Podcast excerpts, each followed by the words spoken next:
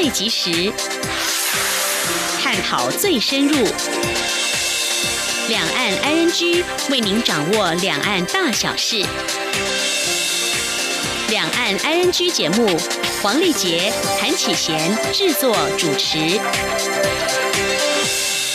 各位听众您好，我是韩启贤，今天是二零一九年八月二十六号星期一，欢迎收听每周一到周五播出的两岸 I N G 节目，一起掌握两岸最近的新闻焦点，还有交流互动。今天节目一开始，先带大家了解重点新闻，包括台股重挫超过一百八十点，收在一万零三百五四点五七点，年线失守，人民币创十一年新低，七点一四元兑一美元。香港全葵青游行，二十二人受伤，三十六人被捕。香港特首林郑月娥咨询建立对话。平台被要求回应五大诉求，更多新闻重点稍后告诉您。至于在话题安居中，我们要关心哦，香港民众因为反对香港政府修订逃犯条例，一连串反送中行动至今持续不断。中国大陆对香港反送中事件的表态显示出哪些讯息？另外，有媒体报道指称，中国大陆运用讯息战对付香港抗争，并已有网络社群平台宣布停权并删除可疑账号。相关题，我们稍后访问名誉人士、无国界记者组织荣誉董事吴尔开。观察解析。至于在节目第三单元“万象安居”中，进来关心哦，香港大学生参加反送中行动遭受哪些恐吓？而恐吓行径不少，台湾有人不满坐车被按喇叭，竟然向车窗外伸长枪吓人；有一名违规停车的青少年则不满一交要求移车而亮出弹簧刀。至于沸腾一时的肉圆加辣家暴案，民众对施暴者施行私刑痛打。另外，中国大陆发生一起小吃店老板向客人挥刀，究竟有何原因大动肝火呢？稍后告诉您。好，接下来我们现在关心今天的重点新闻。轻松掌握的新闻，I N G。新闻一开始，先来关心台股，美中贸易战升温，双方互计报复性关税。美股上周五重挫，台北股市今天二十六号开盘遭遇空袭，中场重挫超过一百八十点，失守年线一万零三百六十二点。台股加权指数。今天中场下跌了一百八三点五四点，收在一万零三百五四点五七点，跌幅百分之一点七四，成交值新台币一千一百多亿元。美洲贸易战战火过大，双方互提反制。经济部长沈荣金今天二十六号强调，由于台商先前已做好产线调整，出估短期内对台湾影响不大，而这次反制措施也将更坚定台商回流的决心。估计今年台商回流投资金额上看新台币八千亿元。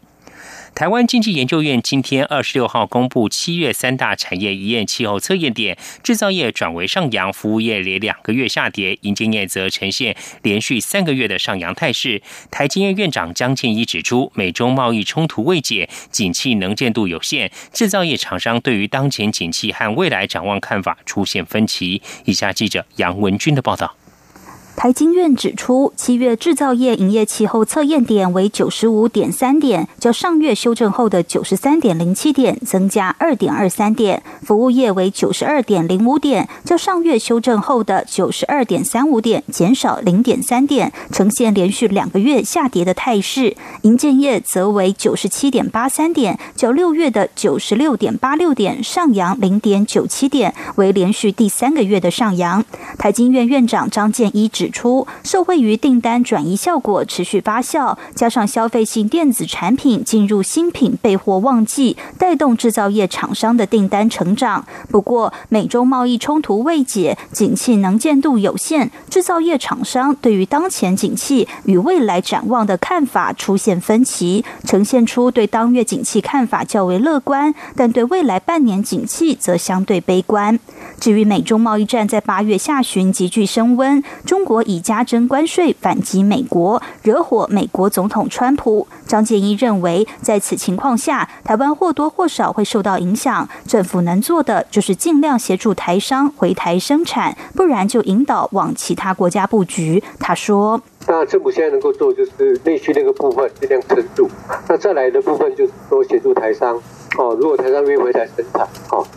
那如果觉得台湾的条件不适合他，那跟协助他在其他国家来布局，哦，尽量来降低贸易战对台商的冲击。在营建业部分，台经院指出，主要是受惠于不动产方面，多数买盘赶在农历七月前及总统大选干扰效应浮现前释出，出现大批交屋潮。二零一九年七月六都建物买卖移转件数较六月成长两成。不过，受到短期景气波动的影响，产物机电工程表现疲弱，订单能见度降低，且买卖双方对价格存在差距，房市供给压力未除等，营建业厂商对当月及未来半年景气看法仍偏保守。中央广播电台记者杨文君台北采访报道。中国突然宣布对美国七百五十亿美元商品加征关税，美方随即拉高中国商品关税，并要求美国企业撤出中国，使得美中贸易战局势更加恶化。对此，节工商团体今年都担心可能会影响今年台湾经济成长率。全国商业总会更断言，今年保二是保不住了。法新社报道，由于市场对美中贸易战的隐忧以及全球经济衰退的可能性冲击市场，在岸人民币对美元汇率今天二十六号跌到七点一四八七对一美元，是十一年来的新低点。自二十二号跌破七点零七关口之后，今天人民币再次跌破新低，这也是自两千零八年初以来的最低点。美中贸易战在八月下旬急剧升温，中国突然以加征关税反击美国，惹火美国总统川普。不但也加征关税，还要求美国企业离开中国。中华经济研究院大陆研究所所长刘梦俊分析，中国一改过去被动式回应，可能是为了转移国内对香港反送中抗争的注意力。以下记者杨文军的报道。就在美国宣布将部分商品推迟加征关税、延长华为临时许可证效期九十天后，中国大陆却突然强硬宣布，将对美国约七百五十亿美元的商品分两批加征百分之十与百分之五不等的关税，引发美国总统川普不满，旋即宣布再度提高关税，更直接要求美国企业离开中国。台经院院长张建一表示，美中现在陷入焦土战。双方都有点急，但双方各自还是有压力。除了川普有连任压力，贸易战势必也对两国实体经济造成影响。但预估九月还是会持续谈判。中华经济研究院大陆研究所所长刘梦俊分析，中国一改过去被动式的回应，可能有几个原因。首先，中国似乎已经转变对贸易战的阴影战略，由原本期待和谈磋商，转为新长征的长期抗战心态。其次，中国的谈判策略开始反守为攻，展现出争夺美中贸易谈判主导权的意图。第三，中国可能是为了转移国内对香港反送中抗争的注意力，并成为宣泄国内不满情绪的出口。他说。现在的话，刚好又多了一个出口，就是那个宣泄的一个管道，就是贸易战，它提高关税，然后提高关税这边的一个做法是，事实上它对美国的关税都已经提，能提高的都已经提高了，所以现在只能在原来的一些呃加征关税上面再个加个码，啊，所以对它贸易战里面不给一些不给一些回击，这样子的话就会让他国内的老百姓认为习近平这个政权里面太过软弱。至于美中贸易战后续会如何发展，刘梦俊认为，美中相互加征关税已经走到困境，再下去对两边都不好。后续应该会着重在科技战及货币战。科技战不外乎是打压华为、海康威视等公司；货币战的部分，则像是要求美国企业撤出中国，让资金外流。若此效应蔓延至亚洲，恐酿下一个金融危机。中央广播电台记者杨文君台北采访报道。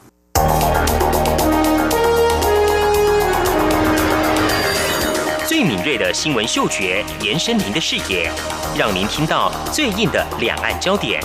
连线访问这次随团出访的央广记者王维婷。是的，今天在大陆福建平潭举办了一场两岸关系研讨会，对世界经济与亚洲会产生哪些影响呢？其中五百个是感染艾滋病的孩童，那分散在呃广东。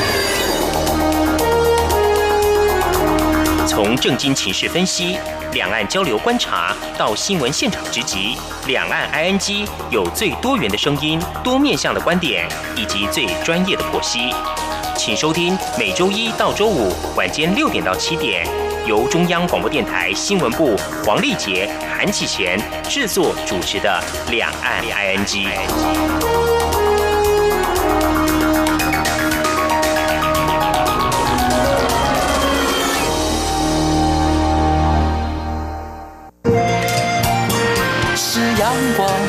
打开了世界之窗是阳光翅膀，环绕着地球飞翔。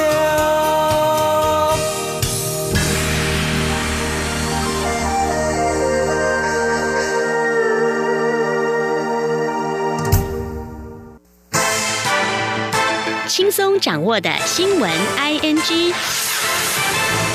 台北市长柯文哲今天二十六号受访时，问蔡英文总统的台湾价值是什么？蔡总统稍后回应表示，他也在许多不同政策和事务的处理上实践台湾价值，例如对于“一国两制”台湾方案的回应，对香港反送中运动的态度，以及强化台湾自我防卫的力量，都展现出他的台湾价值。请听记者欧阳梦平的报道。去年，当民进党还没有决定是否要在台北市长选战与柯文哲合作时，蔡总统曾要求柯文哲说明自己的台湾价值是什么。事隔一年多，柯文哲在二十六号上午受访时，反问蔡总统的台湾价值是什么？他说：“全台湾人民都很想知道，并表示以前是蔡总统考别人，现在轮到大家问他。”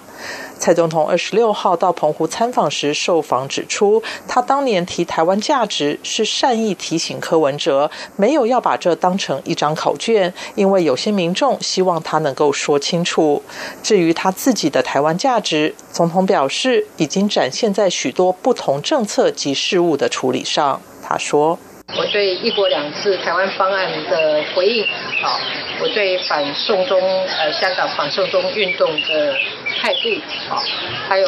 呃我担任总统以来对台湾的民主自由的生活的方式的捍卫，那么以至于呃在国防事务上，好，我着力很深，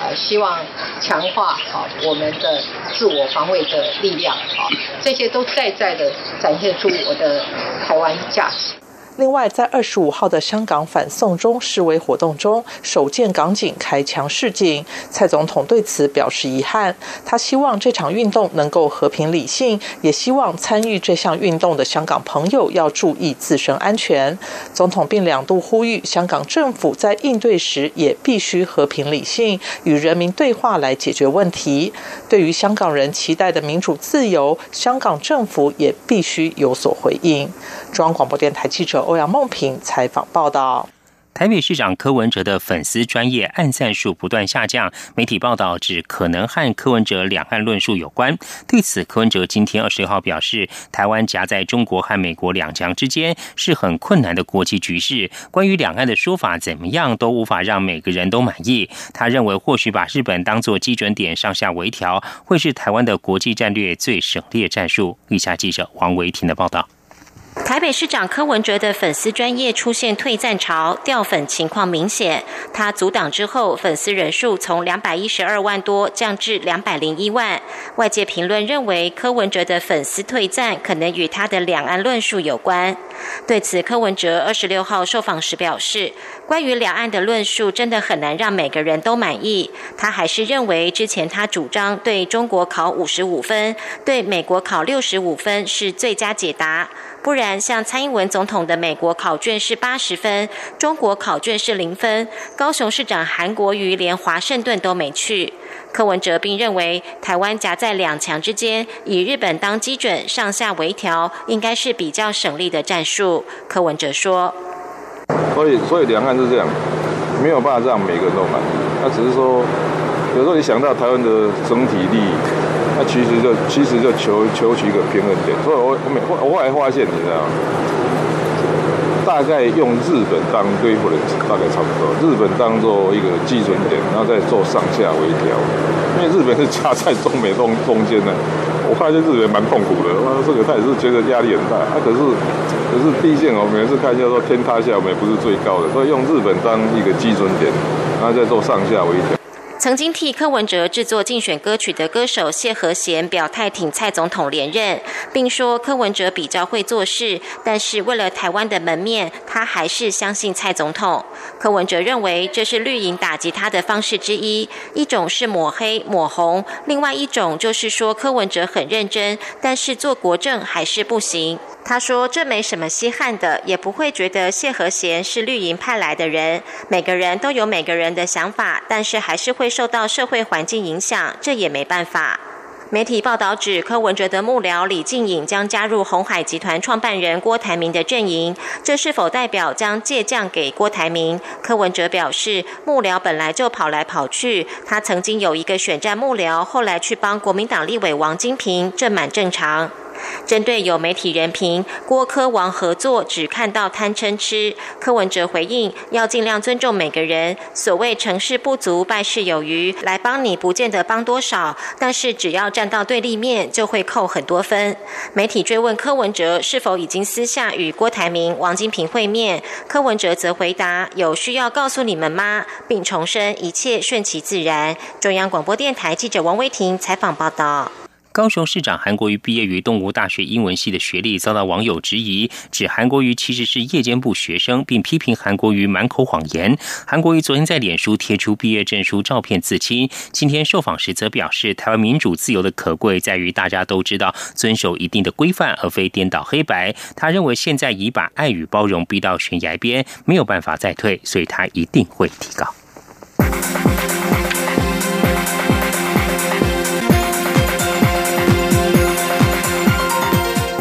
接着来关心，二十五号的全葵青游行爆发反送中运动以来最严重的警民冲突，共造成二十二人受伤送医，其中包括十五名警察。警方共拘捕三十六人，年纪最小的是一名十二岁男童，他涉嫌非法集结，当场被捕。香港警察公共关系科高级警司凯军今天凌晨举行记者会，表示二十五号冲突中共有十五名警务人员受伤，需要送院接受治疗。警方共拘捕了二十九名男子和七名女子，年龄。介乎十二岁到四十八岁，被捕人士涉嫌非法集结、藏有攻击性武器及袭警等。香港医管局指出，冲突中有二十二人受伤送院，其中一名男子伤势严重，十二人稳定，其他服药后出院。二十五号爆发反送中以来最严重的警民冲突，警方频遭汽油弹攻击与示威者近身袭击，不但首度出动水炮车驱离群众，还一度因为遭追击而对空开枪示警，引发争议。香港媒体报道，香港特首林郑月娥二十四号首度邀请各界人士商讨建立对话平台，但过半与会人士敦促他先回应反送中运动提出的五大诉求。对此，林郑虽然没有明确拒绝，但有提到他无法允诺的难处。英文《南华早报》二十五号报道，林郑月娥二十五号在官邸邀请了十九名各级人士与现任官员集思广益，探讨如何建立平台与反送中进行对话。在三小时的会议中，林郑听话听多话少。报道指称，超过一半以上的与会人士敦促他应该先回应示威者的要求，对包括警察行为在内的动乱进行独立公开调查，并撤回。逃犯条例的修例报道引述三名消息人士的话，指称林郑月娥对这些建议虽然没有明确拒绝，但她说现在不是进行调查的时候，政府必须等到情势变得更加平和。战中运动发起人之一的戴耀廷今天二十六号指出，反对逃犯条例修例事件的根源在于港人期望落实双普选，也就是香港行政长官以及立法会两项选举全面实行普选。不论事件最终以任何形式结束，民主运动都不会完结，只是形态和爆发程度的不同。以上就是今天的重点新闻，这里是中央广播电台，您现在所收听的节目是两岸安居，稍后为您。进行话题 ING 单元，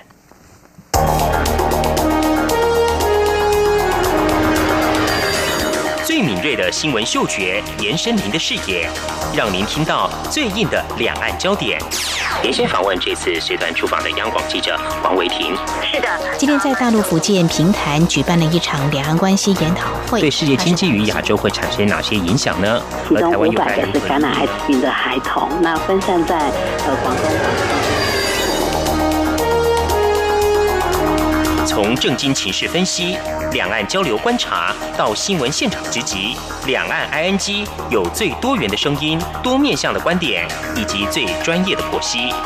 请收听每周一到周五晚间六点到七点，由中央广播电台新闻部黄丽杰、韩启贤制作主持的《两岸 ING》。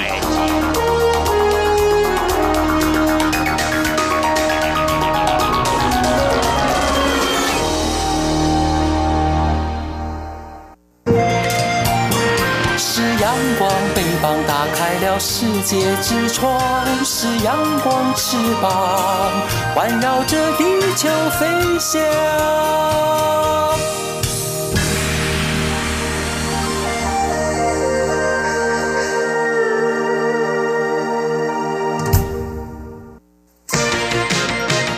您最想关心的话题，ING。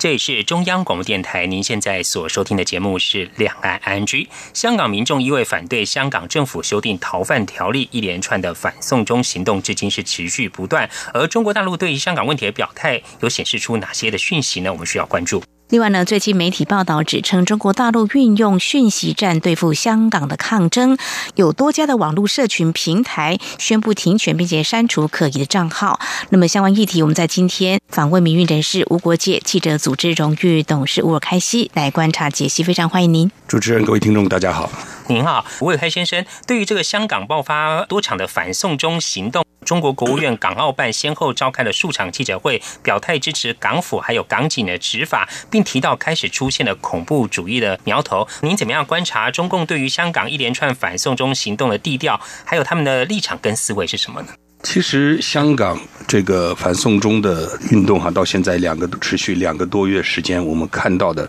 很多民众抗争的对象提出一个基本的五大诉求，但很多时候抗争对象好像是香港政府，好像是香港警察，而要究其本质，香港的运动，他们称之为紫荆花革命的这样的一个口号是“光复香港”这样的一个口号，它的确是一场革命，而这个革命的目标要挑战的。毋庸置疑，就是北京，就是中央政府，就是中国共产党。那么，而这个挑战的实质呢，就是争取自由的香港人民挑战专制的中国中央政府、共产党政府。那么，所以到最后也可以说是一个零和游戏吧。就是呃，香港人要的是自由，嗯，五大诉求很清楚，就是要政治上面的自由，而中国是不能给自由的。才才才就变成了这样的一个，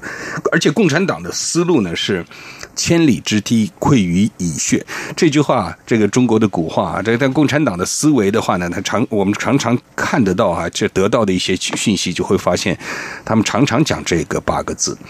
也就是说，其实他们心态是非常脆弱的。他们认为，任何的他们的这个千里之堤就是他们的专制统治嘛，他们的统治地位嘛。嗯，那这个统治地位呢，是不能够面对任何挑战的。在生活在民主自由的，比如说在台湾的我们啊，我们很习惯了，任何一个政府常常因为政策的这个得不到人民的这个支持，甚就是陈情抗议、挑战政府是天天的事情。嗯，也不会有哪一个政府觉得说我一旦被这个总统府被包围，或者是这个中央党部被包围的话，我们就要垮台了，我们这个政府就会就会垮掉。台湾的立法院被占领，也没有出现这个政府垮台这样的一个现象，这就是民主和专制的一个本质的差别。民主社会里边，我们知道人民对于政府的挑战是常态，而且他有明确的手段，就是选举来执行这个对政府的认可或者是不认可。所以被选上的在选票。给予了合法性的这个政府，他就不会有这样的心态，他就不会担心说自己的统治地位会出现什么样的一个危机。然而，中国共产党的这个统治集团呢，他没有这样的合法性，他也因此也就没有这样的安全感。因此，对于香港的这个陈情抗议，他不会认为只是对于香港这个地方。其实他如果说我对啊，香港是一国两制啊，那那中央的这种专制政策不及于香港，你可以有不同的这样的一个生活方式，他是有台阶可以给自己找个台阶下去的，但是他害怕在香港的这种抗争，影响到在中国，影响到中国的内地的各地，然后呢，终于到最后是挑战到中央政府的统治地位，因此他认为这是个。千里之堤溃于蚁穴的这样的一个开头，他绝不能容许。所以我说这是个零和游戏。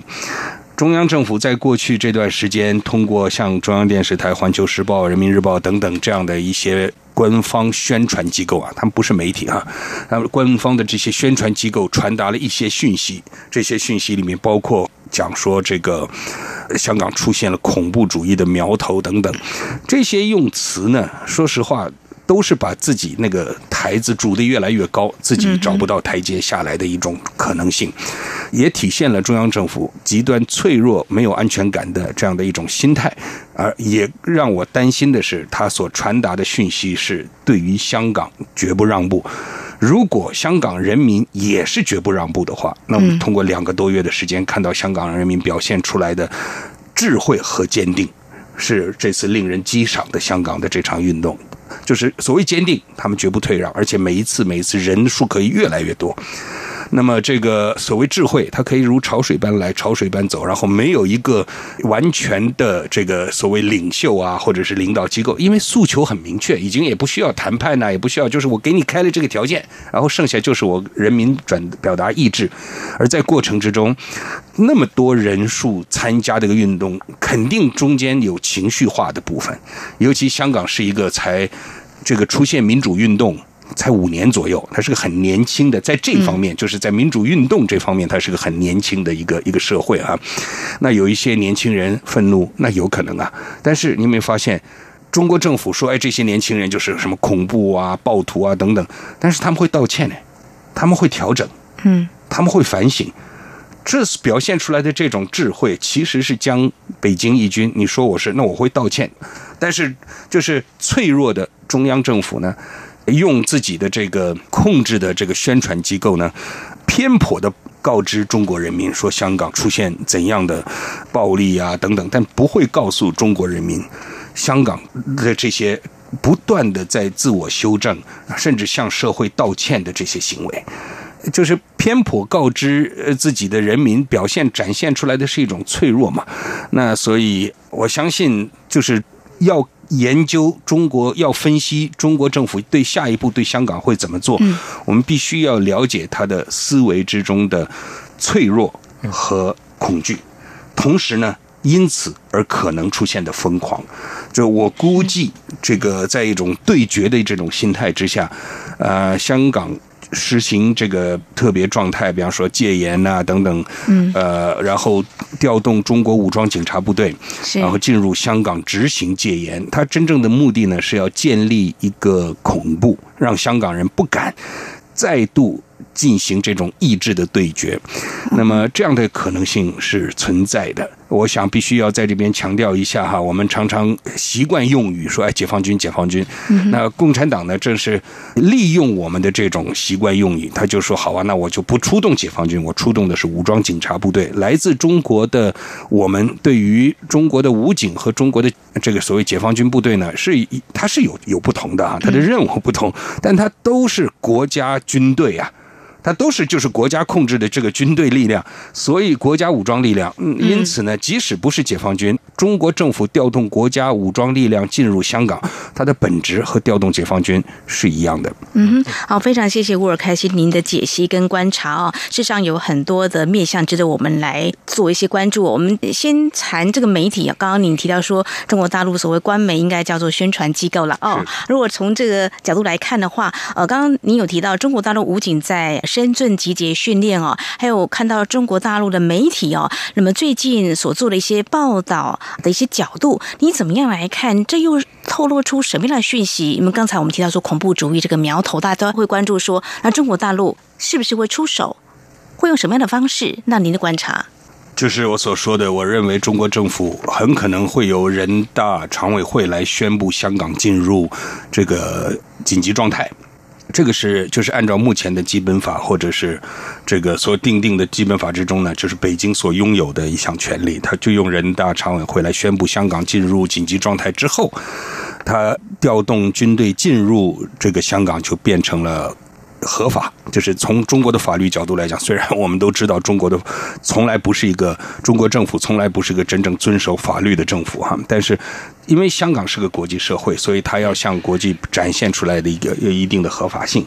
那中国政府在这个方面要进行很多的欺骗，他这次所面临的任务可能更多的是，首先他要欺骗自己的老百姓啊，自己就是说香港为什么要对香港出兵，他要有一个解释。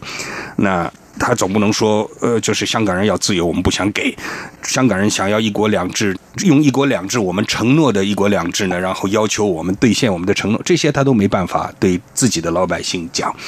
所以呢，他用控制的这个官媒，也就是宣传机构呢，告知中国老百姓，香港出现的是所谓暴乱。那香港人很快就转回答了这样的一个信息，只有暴政没有暴徒，这样的一个说法哈。那么同时，他还肩负着另外一个任务，就是向国际社会要做一些这个欺骗。嗯，这个是很困难的，因为香港是一个开放社会，有大量的国际媒体，它并不能够像内地一样关闭网际网络，呃，这个审查所有的新闻，然后这些新闻的传播不会在内地出现，但香港是可以看得到的，打开电视机就可以看得到 CNN，就可以看到 BBC，就可以看到所有的西方对香港的直接的报道，所以。要想欺骗全世界并不容易，但是他也还在很努力的做，包括我刚才所讲的，他调用武装警察，武装警察就是中国国家呃这个武装力量。他只不过执行的任务跟解放军不大一样，解放军是他的训练各方面都是以这个国防、国家防卫这个面对外敌的这样的作为做一个训练，那当然也包括侵略等等。那这个武装警察的训练从来就都是以内卫，就是镇压中国人民作为一个最主要的这个训练任务。因此呢，其实可能说比起解放军来，在面对这个镇压人民的时候，可能还更凶悍。更训练有素，但他这个用这个名词，像是武装警察呀这样的一个名词呢，欺骗呃世界，这个是他的一个目的目的。所以我想揭穿他的这样的一个说法是很重要的。也就是说，我们当讲到武装警察这个名词的时候，别忘了要多提醒一下全世界，中国的武装警察就是国家武装。力量，他调用国家的武装力量进入香港，就是我们看到香港这个曾经是属于自由的、开放的、属于文明的全世界的香港，会被中国自己捣毁，变成中国的香港。所以这毋庸置疑啊，这个是文明对决之中，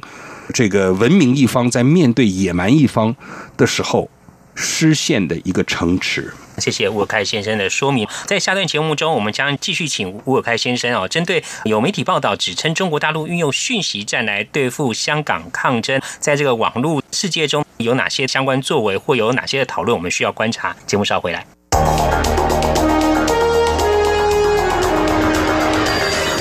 最敏锐的新闻嗅觉，延伸您的视野，让您听到最硬的两岸焦点。连线访问这次随团出访的央广记者王维婷。是的，今天在大陆福建平潭举办了一场两岸关系研讨会，对世界经济与亚洲会产生哪些影响呢？其中五百个是感染艾滋病的孩童，那分散在呃广东。从正经情势分析。两岸交流观察到新闻现场直击，两岸 ING 有最多元的声音、多面向的观点以及最专业的剖析，请收听每周一到周五晚间六点到七点，由中央广播电台新闻部黄丽杰、韩启贤制作主持的《两岸 ING》。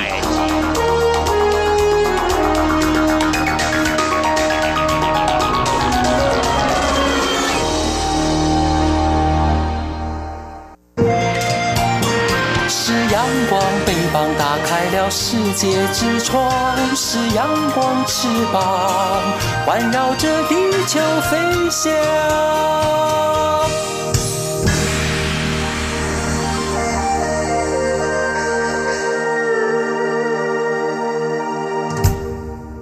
这里是中央广播电台，听众朋友继续收听的节目是《两岸居》。我们节目持续来关注有关香港反送中事件的发展。我们今天邀请到民运人士，同时也是无国界记者组织荣誉董事乌尔开西。我们继续要谈的是，有媒体报道或观察说，中国大陆运用这个讯息战对付香港的抗争。这脸书跟推特网络平台宣布停权并删除可疑的账号，来反制北京当局带舆论的。的风向。那么对此呢，还有中国大陆这个网络社群对于香港事件的讨论，你个人有什么样的观察呢？谢谢，呃，这个问题哈，非常好的问题。中国政府在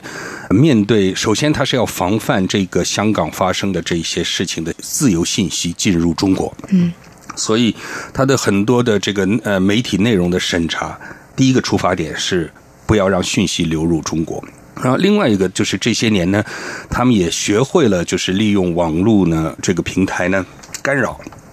比如说干扰台湾。比如说干扰这个美国，就是海外华人等等这部分，他们过去这些年的投入的财力、投入的这个人力物力呢，也相当高，已经变成被无论是包括我们无国界记者组织以及这个美国政府、西方像欧盟啊等等，大家都已经认定，也了解到，就是中国政府在这方面就是网络干扰这样的，或者说是释放。混乱、错误讯息引起政治立场，就是海外自由世界的人们的政治立场的对立等等，这方面是有一些本事的啊。那在这个方面的话，在香港这个面对香港反送中的运动之中，他们也是在运用这样的一个他的这个能力，看到这个它的效果呢，在香港是几乎看不到任何效果。嗯。就是在香港社会，你不会看到有人这个会就是上街来表达支持香港警察等等。往往表态支持香港的是一些香港艺人，他们的表态是在中国表态，并不是在香港表态。那就是在自个人的脸书账号或者怎样，他这个表态是给北京看的，并不是给真的是给香港警察看的。那有一个现象，我觉得很值得观察的，就是。共产党的这种网络战的这种方法呢，在海外所引发发生的效益是明确的。你可以看到，在美国、在加拿大、在澳大利亚、在英国，有上街支持香港的游行，但同时也有支持港警的游行。会舞五星旗的也可以看得到。然后他们的内容，他们讲的话也是说香港是中国的一部分。嗯，像这个话的就会引起，就是我觉得也值得分析一下哈。这一次香港反送中的时候，不是港独运动啊，它里边港独有参加进去的部分，百分比非常小。也就是说，并没有人反对，就是这个主持的口号之中是说，我们香港我要的是你中国兑现一国两制的那个两制，我要求你给我们自由，要这是属于我们的自由，所以是光复，但并没有说要分割香港出去。这个这样的声音可能有，但它绝不是主流。嗯，但是共产党的话呢，发现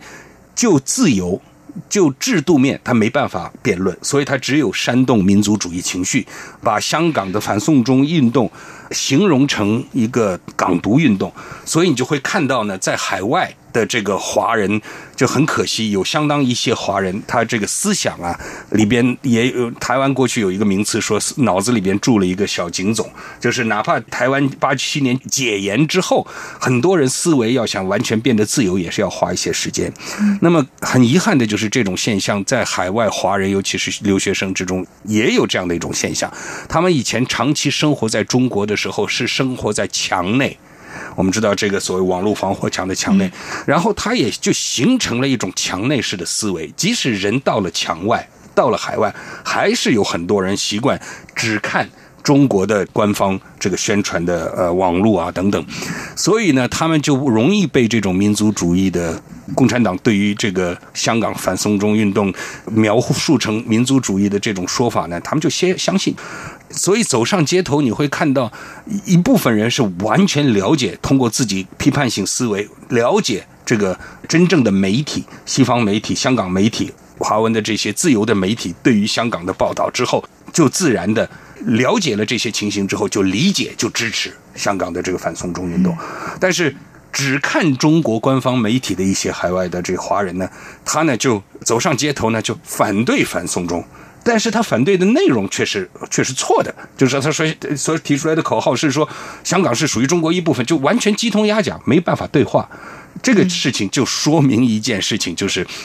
通过这个现象，我们应该观察到的结果就是，中国的官方媒体以及在中国可可控制的那些网络平台上所散布的讯息，是多么的荒谬和不堪一击。有媒体观察到，香港在爆发这个反送中行动的初期哦，中国大陆的一些官方媒体还有一些宣传机构报道是相对是比较低调，但是对比现在就是有比较多的报道的情况。那您帮我们比较观察一下，在一九八九年学运的时候，当时的情况是怎么样子？那你怎么样看现在中国大陆一些媒体跟官方宣传机构所做的报道？我想有一个事实是中国政府他无法回避的一个事实，就是在香港现在这七百多万人之中，有相当一部分是来自中国的，有很多中国人住在香港。住在香港的这些中国人呢，他是享受着在香港的这些自由讯息呢，他也会自然的就把这些讯息传播回中国。嗯。这上百万的中国人用手中的微信软体，把大量的关于香港的信息传送回他们在中国的亲友这个圈子之中，那那影响力是非常大的。而我所知道的，在香港的很多中国人是支持反送中运动，而且也可以清楚的看到这里边并没有这个共产党所描述的这种民族主义分裂分子。其实，在台湾居住久了以后，我们知道，其实就算主张台独、主张分裂，就像在魁北克或者是在这个苏格兰，你主张分裂，这个是很自然的一件事情。民主国家把不会因为这个主张反分裂就这么痛心疾首。但是在一个没有开放思维的一个社会里边，用民族主义的描述，它是可以有煽动性的。因此呢，在中国呢，就很多人这个跟着官方的媒体的这个调子走。但在香港的中国人，他并不是这样。那他看到的是眼前的现实。所以在这种情况之下，共产党一开始呢是比。较低调处理，希望这些讯息不要传播回中国。可是等到传播回来的时候，共产党发现，就是老百姓对于香港的问题的关注点，必须要由他们用这种民族主义煽动来引导到支持政府这一方面。所以，这个是中国后来媒体变得高调、相对更多的报道的一个出发点。八九年的这场学生运动，我们在学运之前走上街头之前，才刚刚发生一件事情。就是一九八九年的三月份的拉萨暴动，当然，共产党对于这个拉萨暴动的这个官媒宣传机构对他的形容，使得中国大部分人，包括我们这些走上街头的大学生，都是相信中国的这个媒体报道，就认为是藏人在拉萨这个打砸抢烧，那政府不得不出手。但后来我们自己经历了八九年的这个镇压，以及看到了八九年政府对于这个北京这个六四屠杀的报道和我们亲身经历一比较，你就会发现，原来共产党对于拉萨的这个暴动的形容是完全不可信的。共产党所做的事情，官方媒体所做的报道，都是所谓震爆，都是有先震后爆。你去镇压的时候，一定人民一定会反抗嘛。嗯，但是他官方媒体都是先把人民的反抗。报道出来说，是因为人民的那个反抗，他就当然不会用反抗这个词，他会用暴乱呐等等这样的一个名词，然后呢来合理化他的出兵，也就是说完全是倒果为因的这样的一种报道哈。那么所以呢，我相信这个如果在香港发生有中国决定用军队呃介入等等，也会走同样的路数，也会是把一些可能零星的。明明是香港警察面对这个香港和平抗议所强烈压制所引起的反抗，扩大报道，把它当作是呃这个出动军队的原因。那因此，在这样的一种情形之下呢，我很担心，我们所看到的这些，嗯，今天在看到的这些官方媒体、官方宣传机构的定调。我非常担心这个呃六四的这种状况会重演，也许不会是完全的一样的调动坦克车到街上这个压过人开就是无差别开枪，但是死人是有可能发生的。那么，因为共产党想要在香港是用恐怖呃来跟人民的坚定的意志对决。这也是他们在过去几十年之中唯一学会的一招，就是建立大规模的恐怖。无论是六四开枪杀人之后大规模的逮捕，以及持续几十年对于维权、对于法轮功、对于西藏、对于新疆维吾尔人的这样的一种镇压，就是大规模的逮捕律师等等，这些作为的目的，就是在中国建立恐怖，让人们不敢再展现追求自由的意志。他要在香港做同样的事情。而要想让一个在自由环境生活了多年的香港人真正心生恐惧，恐怕共产党在拟定的这个计划之中就已经看到这一点。所以，一方面我对于香港人所表现出来的意志和这个智慧感到相当的骄傲，感到相当的钦佩；但另外一方面，也真是对他们的对香港人的安危非常非常的担心。嗯哼，好，乌尔开西先生经历六四天安门事件，那么在今天我们关注有关香港反送中整个情况的演变，非常谢谢您带给我们您的观察。事实上呢，我们台湾呢政府也是希望反送中事件呢能够有一个对话，能够和平落幕。那么在这几天，港府方面已经表态，是不是有能够对话的机会？但是是不是有错过更好的时机，还是说等待下一次更好对话的一个时候呢？我们会持续在节目当中跟听众朋友一起来关注这个议题。好，我们今天呢是针对香港民众因为反对香港政府修订逃犯条例，那么从今年三月就已经发起游行了，目前还是持续不断的哦。那么中国大陆对香港问题的表态显示出哪些讯息？还有我们关注比较新的就是中国大陆运用讯息战来对付香港的抗争。那么有网络社群平台已经宣布停权、删除可疑的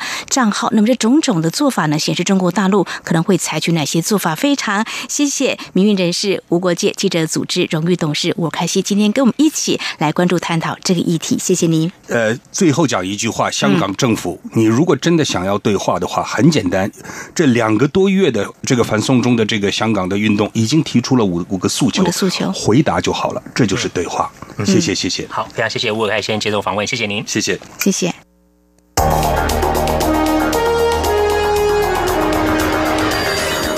敏锐的新闻嗅觉，延伸您的视野，让您听到最硬的两岸焦点。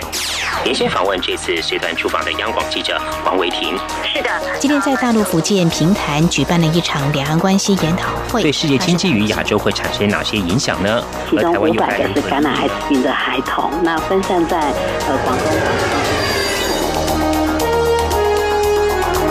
从正经情势分析。两岸交流观察到新闻现场直击，两岸 ING 有最多元的声音、多面向的观点以及最专业的剖析，请收听每周一到周五晚间六点到七点，由中央广播电台新闻部黄丽杰、韩启贤制作主持的《两岸 ING》。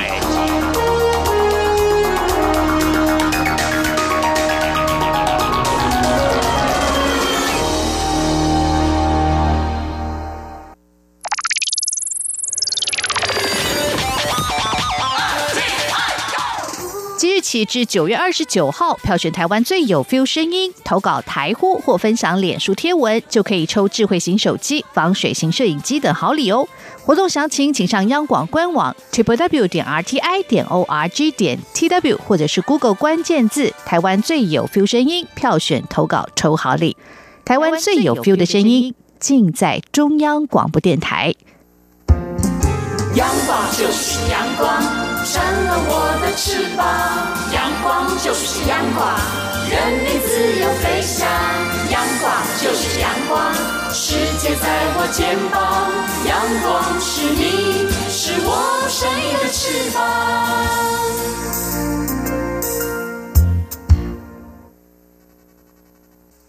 挺新鲜的，最火的万象 ING。这里是中央广播电台，听众朋友继续收听的节目是《两岸剧》。那么，延续刚才话题安居的单元，提到相关的哦，也让我们觉得蛮忧心的哦。我们在节目当中呢，持续为听众朋友关注有关香港反送中的事件发展。那么，在媒体报道方面呢，我们告诉听众朋友们的是，就在。八月中的时候，香港浸会大学学生会的会长方仲贤，呃，他在买这个激光笔，不过呢，却啊被警方以这个藏有攻击性武器给拘捕了。之后是获释了。那么之后呢，其实还有三名大学学生会的成员在那几天都收到了恐吓的信息，比如说威胁他们全家的这个性命啊，还在附近的一些街头小广告啊，只。说啊，你们是乱港的暴徒哦，甚至还有这个陌生人上门呢，所以呢，有部分学生当然不免会受到一些惊吓，但是呢，他们还是有持续来参与这个反送中的行动哦。嗯，这是一些恐吓的行为啊，比较政治面的。不过，在这个啊一般的生活当中，其实呢，这样的事件呢，两岸都会有的哦。呃，在台湾呢，有一名男子呢就被控在今年初的时候呢，他搭。着这个朋友的轿车，呃，行经这个台南市某一个路段的时候，因为车速比较慢呐，那后方的车子呢就按喇叭。嗯哇，那这名男子呢？啊、不太高兴啊、哦就从右前座的这个窗户，因为他坐在这个右前座，嗯就啊、伸出一把。空气长枪威吓，哇！这后面这台车呢，看到的话，好害怕。他觉得在台湾其实是禁止携带枪械，不像美国 说在家里头为什么可以用枪自重是没有办法的哦。然后来，赶快去报警了，警方就依法来侦办了哦，就被警方调去问了哦。他说、啊、没有啦，我当时也没有注意到这个后面有人按我们的喇叭啦，是因为我看到有小鸟飞过，为了要打这个小鸟，才拿起这个空气长枪要朝小鸟飞行的方向来瞄准。后来这个小鸟飞走之后呢，就把这个空气长枪收起来，没事的，我并不是有意要威吓，没有这样的举动了。不过呢，这个警方调阅相关的行车记录器的影像，发现并没有像呃这名男子所说的这种情况。啊，所以呢，不采信他的说辞，就依着违反恐吓安全罪判处这名男子啊四个月的徒刑，当然是可以一颗罚金，那全案是可以上诉的啦。哇，这个嗯路上哦，呃有时候前车比较慢哦，要闪大灯、按喇叭。但是呢，呃，这一则刚这个新闻讲，他是拿这个枪，实在太可怕了哦嗯，拿出来。那之前有看到有人，哎，前车就突然停下来，对哦，就下来就拿这个棍棒啊或什么东西哦，呃，好像一副要理论哦。其实这个有时候在路上开车哦，就是大家要呃相互一下哦。有时候后面的车辆按喇叭只是一个提醒嗯哦，你也想想说，哎，是不是自己开太慢啊，或是有什么样的一个状况啊？我们之前也讲过说，有时候后方闪灯是提醒说，哎，前面有一些事情。哦，或道路有些状况，提醒前车要注意哦，所以这个不要呃反应太过激啊，那拿这个 呃枪啊，或者是下车来理论，这个不好啊。我、这光天化日之下真的很吓人哦。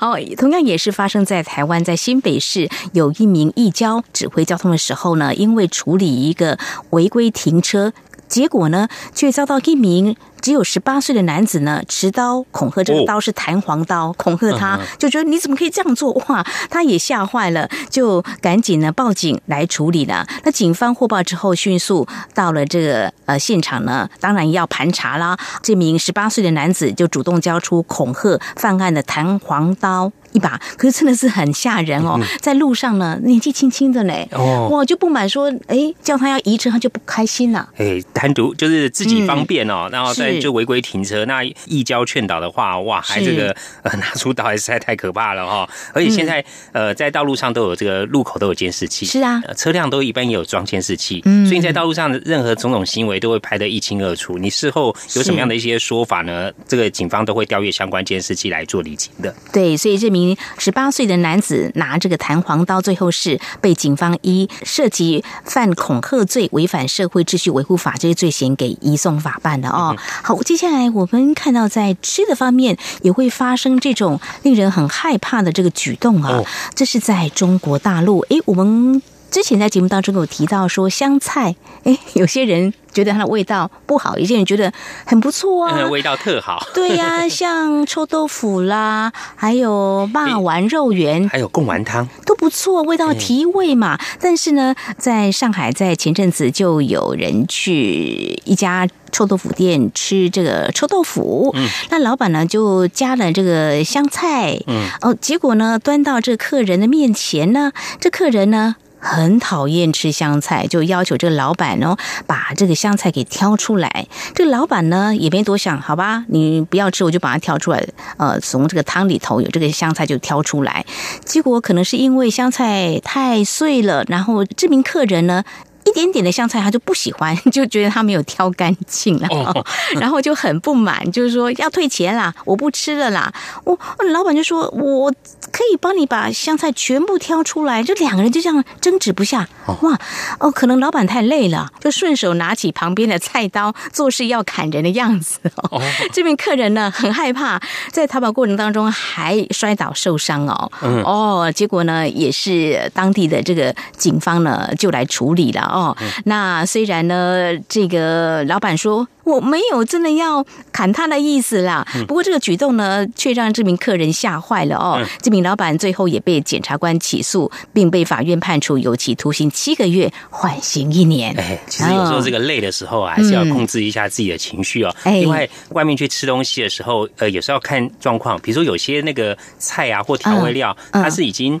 很碎或者已经加进去，就算挑出来，那味道可能还在哦。或者你那个食物跟那个呃这些香菜佐料放一起放久了，就算东西挑起来，那个 味道啊什么都还会残留在上面嘛哦。所以完全没有关系。你这时候考量说，那我是不是换个东西吃？对呀，或等等之类，大家相互一下。对对对。不过这名老板真的可能太累了，大动肝火哦。做事要砍人还好，没有真的砍人。不过呢，接下来我们要谈的是在台湾真的是动手了哦。这是。在今年初的时候，在台湾的这个媒体报道之后呢，大家呢义愤填膺，很关注这起事件啊，跟家暴啦也很有关系。就在今年一月的时候，在新北市泸州区发生一起非常离谱的家暴事件。那么有一名男子呢，他叫他的孩子呢去买这个肉圆呢，呃，他说要加辣哦，结果孩子买回来呢，他发现。没有加辣啊，就逼他的孩子呢把肉圆吃光光，很生气了。那他的太太出面缓颊的时候，还引发啊这名男子暴怒，那一巴掌把他的孩子呢打到地上。哇，这个太太看 当然是很舍不得啊，但是呢，太太呢出面也被。这个先生呢拖出房间，哇，这个孩子啦，还有他的太太都受伤送医啊。嗯，警方帮他们通报列管为高风险家庭。其实这起事件在当时引发大家的群集关注。我们在节目当中还特别呃请到一些相关的专家来做这方面的一些探讨，怎么样去关注高风险的家庭？那事实上呢，这样的画面是有被拍下来的。谁拍的呢？嗯，就是。这名男子的太太，呃，其实这名男子他是有家暴的倾向，在孩子比较小的时候就常常对孩子动粗，比如说写功课的时候，呃，可能休息一下，他就觉得他不认真，就会打他。哦，打他时候就把他揪衣领，然后让他脚都离开这个地面。哇，有时候发生这种事情，太太想要劝都没办法，两个都同时受到这个家暴哦。所以这个影片呢，嗯，拍下来之后，其实有在网络上转发，就引起。起很多人的不满，就六七个哦，这个看不下去了，就肉搜去教训这名男子呢，打到他求饶哦。但是呢，后来这动手的七名男子呢，也被带回派出所。警方是呼吁民众还是要理性看待，不要施行这个司法正义。也会触犯相关的这个法则的啦，嗯对，哎，嗯，其实哦，就是说这个父母亲呢，在管教小孩的时候啊，我们通常都会说，希望这个用爱的教育、用劝导的方式、教导的方式哦。那像这个爸爸有动手哦，然后还有之前已经有前科了哦，所以这个事情的话，就要社服团体来介入。那如果一般的民众呢，跟网民知道的话呢，就像刚刚丽姐谈到，警方也提出哦，就要理性看待，不要动这个司法正义，然后这以免处罚。没有错。市府单位在当时也已经介入。我们提到说，这起案件呢，也牵涉到呃所谓家暴的这样的问题哦。那么也帮他们申请紧急保护令，并且就安排他们后续的照顾，包括法律辅助等等。呃，包括未来如果说这个太太呢想要诉请离婚，母子独立生活，社会局也会提供必要的协助，包含就业协助啦、租金补助啦、独立生活急难救助，还有中长期庇护所、自立宿舍孩子课后托育补助等等。另外我在在呃捷运上啊，还有在一些这个媒体上有看到一些防范家暴宣导的这个影片，他也提醒说，哎，其实我们民众啊，在关心日常生活啊、邻居啊、周遭的时候，如果有发现到有一些疑似这种家暴情况或状况的话，也要赶快的去做一些这个通报，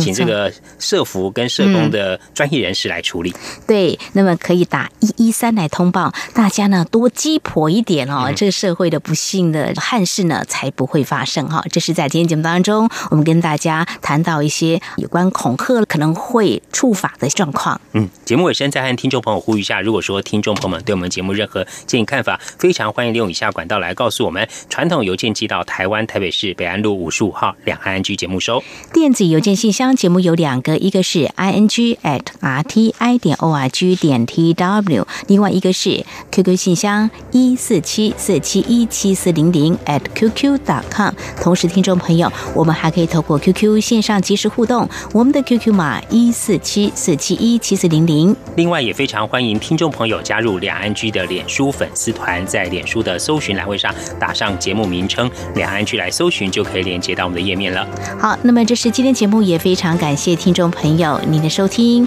祝福您，我们下次同一时间空中再会，拜拜。